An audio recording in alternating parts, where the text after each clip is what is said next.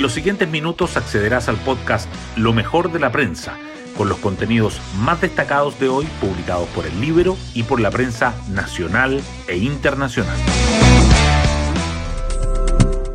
Muy buenos días, soy Daniela Vaz y hoy miércoles 10 de mayo les cuento que el gobierno realizará un cónclave con los partidos oficialistas en Cerro Castillo para analizar la dura derrota que sufrieron el 7M y los pasos a seguir. Si bien en los partidos está el debate de ceder en algunas reformas, las señales que dio ayer la moneda parecieran ir en otra dirección.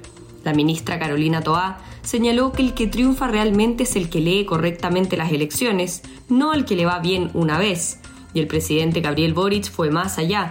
Dijo que el gobierno seguirá teniendo una dirección y una agenda de trabajo muy clara y que el norte no se modifica por coyunturas.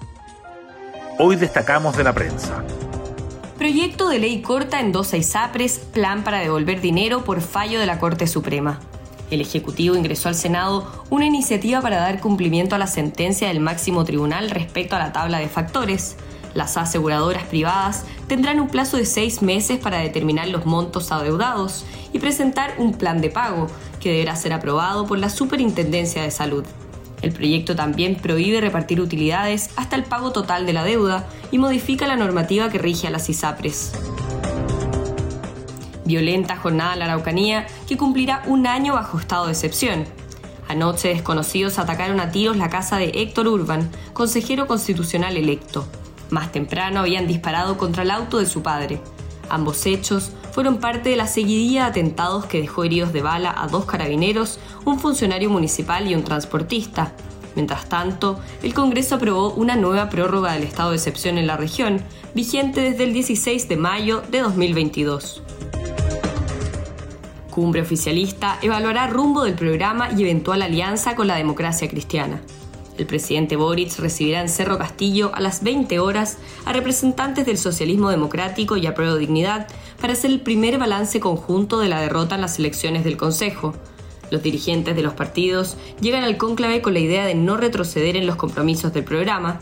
El ingreso de la DC al gobierno sería otro tema a discutir. Oposición y DC piden al Ejecutivo moderar y rediseñar su agenda de reformas. Parlamentarios plantean acotar alcance de proyectos del gobierno. En materia tributaria, solo ven espacio para avanzar en evasión y exenciones. En materia previsional, consideran que hay que ceder más para llegar a un consenso. Hoy la sala del Senado votará el royalty minero en medio del llamado de la tsunami a nuevos ajustes. Chile envía nota a Argentina tras denuncias sobre intervención de río en la Patagonia. La Cancillería pidió información al país por la intervención del río Vizcachas, cuyas aguas fluyen desde el sudeste de la provincia argentina de Santa Cruz hacia la comuna de Torres del Paine. La Dirección de Límites y Fronteras emitió un duro informe luego de visitar la zona. Natalia Compañón demanda a Sebastián Dávalos y su actual pareja por venta de casa. El hijo de la expresidenta Bachelet vendió una propiedad en La Reina ocupada por su ex esposa y sus dos hijos a su actual pareja María José Cordero, quien inició un juicio para la restitución del inmueble. Compañón acusa que la transacción fue un contrato simulado. Impulsor de una de las mayores reformas a la libre competencia, dirigirá la FNE. Boric designó como sucesor de Ricardo Riesco en la Fiscalía Nacional Económica al abogado Jorge Grunberg, experto en libre competencia. Es una persona de reconocida independencia, afirma el ex fiscal Felipe Irarrázaval.